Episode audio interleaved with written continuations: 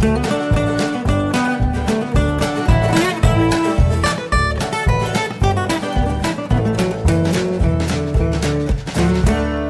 und herzlich willkommen zu Jörn Schars Feine Podcast, Episode 268. Ich bin Jörn Schaar und ihr seid es nicht.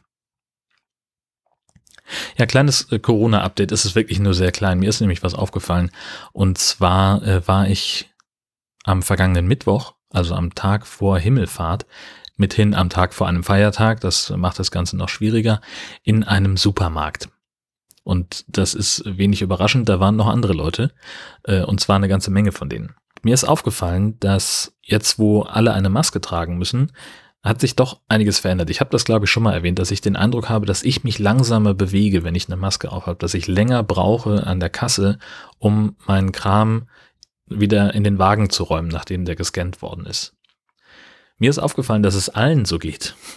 Weil, also offensichtlich alle Menschen mit Maske ungefähr 47 Prozent langsamer laufen und obwohl das Sichtfeld nicht eingeschränkt oder nicht erkennbar eingeschränkt ist, offensichtlich mehr als 70 Prozent weniger wahrnehmen. Das ist total krass. Also natürlich gibt's da immer Leute, die erkennbar überfordert damit sind, jetzt eine Maske aufhaben zu müssen und wie das alles ist und bla bla bla. Aber es gibt eben auch solche, die einfach noch unbedachter durch die Gegend laufen, ja, und, und noch weniger von der Außenwelt um sich herum mitbekommen das ist total spannend. Du läufst da durch den Laden und wirst fast umgerannt von Leuten, die irgendwie in eine ganz andere Richtung gucken, weil sie, ja, weiß ich auch nicht, weil sie vielleicht mit der Maske jetzt auch vergessen haben, äh, wo war jetzt in dem ganzen Saftregal nochmal der Saft, den ich haben wollte und gehen dabei weiter, gucken aber nicht nach rechts und nach links und laufen gegen dich. Es ist genauso passiert. Aber mein Gott, ich will ja auch nicht, will ja auch nicht meckern oder irgend sowas. Ist ja Quatsch. Worüber ich tatsächlich meckern wollte, und was habe ich auch schon gemacht, diese Woche war ich auf Rauchmelder Schnitzeljagd. Wunderbar. Äh, es war irgendwie nachts um kurz nach zwei. Als ich äh, sowieso zwischenwach war, keine Ahnung weswegen, kommt immer mal vor, eigentlich fast jede Nacht, äh, dass ich wach werde, weil ich, keine Ahnung, wahlweise auf Toilette muss, was Schlechtes geträumt habe oder keine Ahnung, irgendwas anderes. In diesem Fall war ich, hatte ich mich gerade wieder hingelegt und hatte mich gerade wieder, hatte gerade so diese perfekte Einmuckelungsposition gefunden. So, ich lag genau richtig, hat die Decke war genau überall da, wo sie sein musste und ich war eigentlich genau jetzt in dem Moment bereit, auf dem Handy den Podcast zu starten, den ich zum Einschlafen höre. Und dann hörte ich dieses Geräusch. Ich habe gedacht, nee, da kümmerst du dich jetzt nicht drum. Das reicht auch morgen noch.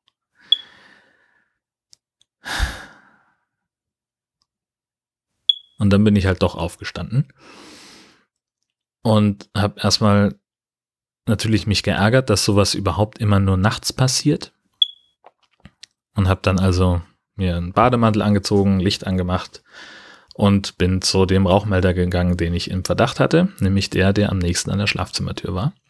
Bin auf die Leiter geklettert und stelle fest, also als ich gerade dran war, hörte ich es wieder pingen und es war definitiv nicht der Rauchmelder, an dem ich dran war, sondern es kam von unten. Gut, okay.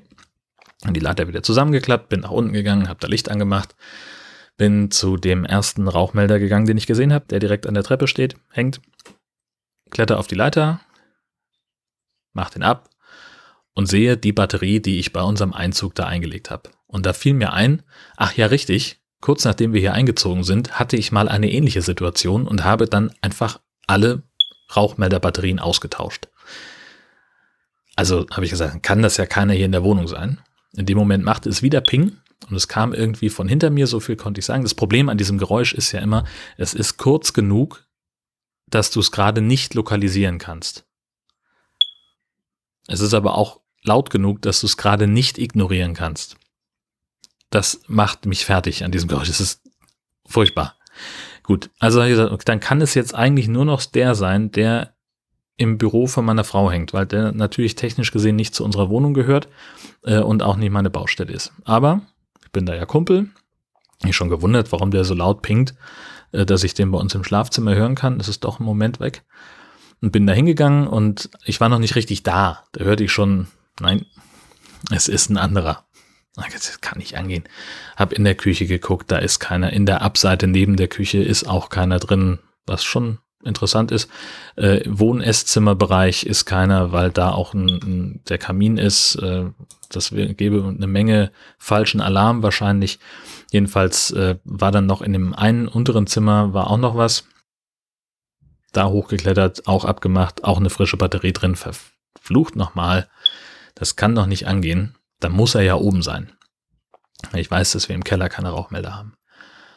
Tatsächlich, ich gehe die Treppe hoch und in einem dieser der Räume, die da direkt angrenzen, an denen ich schon dreimal vorbeigelaufen war in dieser ganzen Aktion, da kam ein Ping her, ein ziemlich lautes. Ja, und tatsächlich, das war der eine, den ich übersehen hatte. War auf der Batterie noch fein säuberlich ein Aufkleber drauf. Juni 2011, das letzte Mal gewechselt. Also der darf jetzt dann auch leer sein. Naja, und äh, entsprechend habe ich erstmal als Akutmaßnahme gesagt, naja, die Brandgefahr ist gerade nicht so hoch äh, nimmst du mal nur die Batterie raus, denn natürlich hatte ich auch keine vorrätig, ist ja klar. Und habe äh, entsprechend dann erstmal das Ding zur Seite gelegt und habe gleich als erste Amtshandlung des nächsten Tages dem Supermarkt hier an der Ecke einen Besuch abgestattet und eine neue Batterie gekauft. Und habe mir auch einen Kalendereintrag gesetzt für in sieben Jahren, wenn wir dann noch hier wohnen, dann werde ich daran erinnert, dass ich die Rauchmelder alle und auch, ich habe auch wirklich alle Räume raufgeschrieben, weil ich echt schlau bin, dass ich in allen Räumen zumindest mal die Dinger von der Decke hole, mal nachmesse, wie viel Saft ist denn da noch drin, um dann abschätzen zu können, wann sich vielleicht einer meldet. Und vielleicht habe ich ja Glück. Und es hilft dann insofern, dass ich äh, nicht nachts nochmal raus muss, sondern dass die sich vielleicht dann vormittags melden. Vielleicht, oder ich erkenne das vielleicht vormittags. Mal gucken, wäre ja toll.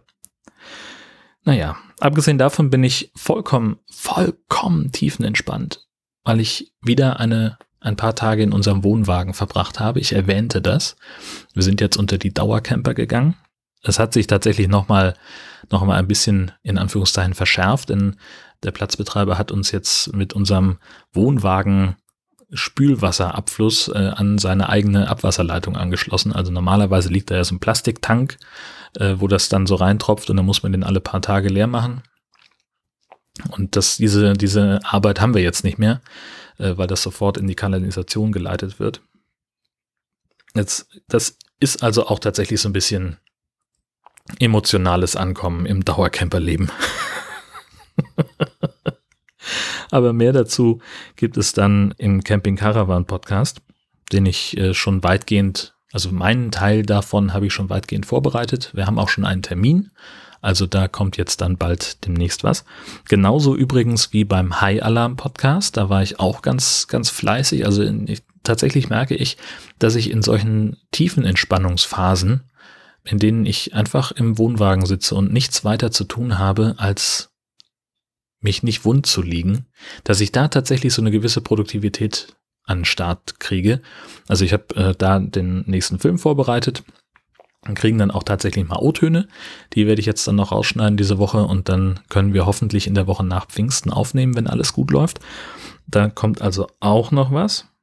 Und ich habe so ein bisschen, ja, so, so unter der Motorhaube der ganzen Podcast-Blogs gearbeitet, ähm, habe also ein wenig an der Darstellung von ähm, den sogenannten Kontributoren, den Beitragenden gearbeitet. Das sieht jetzt alles ein bisschen hübscher aus ähm, und ist vor allem nicht mehr, basiert nicht mehr auf so einer HTML-Tabelle. Das soll man ja sowieso schon seit ungefähr 15 Jahren nicht mehr machen. Tabellen benutzen, um irgendwas zu strukturieren, ähm, weil das für Screenreader nicht funktioniert. Ähm, denn die gehen davon aus, dass eine Tabelle immer irgendwie was mit mathematischen Werten zu tun hat. Ein Kalender ist noch, ich glaube noch nicht mal ein Kalender ist eine Tabelle. Ist ja auch egal. Auf jeden Fall ist das semantisch nicht so gut, eine Tabelle zu benutzen, deswegen mache ich das jetzt anders. Und ich finde, es sieht auch viel, viel schöner aus. Das könnt ihr euch zum Beispiel auf einem beliebigen Podcast-Blog angucken, das von mir betreut wird. Zum Beispiel beim High Alarm Podcast, äh, wo wir demnächst eine neue Episode veröffentlichen können. Das ähm, ja, also ist äh, so, letztlich ist das so ein bisschen, hat das auch mit Spielerei zu tun, wollen wir ehrlich sein. Aber es sieht einfach schöner aus. So, da kommt es ja im Zweifelsfall auch drauf an. Abgesehen davon bin ich der Meinung, dass Horst Seehofer als Bundesinnenminister zurücktreten sollte. Bis das passiert oder bis hier die nächste Folge erscheint von Jörn Schaas feinem Podcast, wünsche ich euch eine fantastische Zeit. Tschüss, bis bald.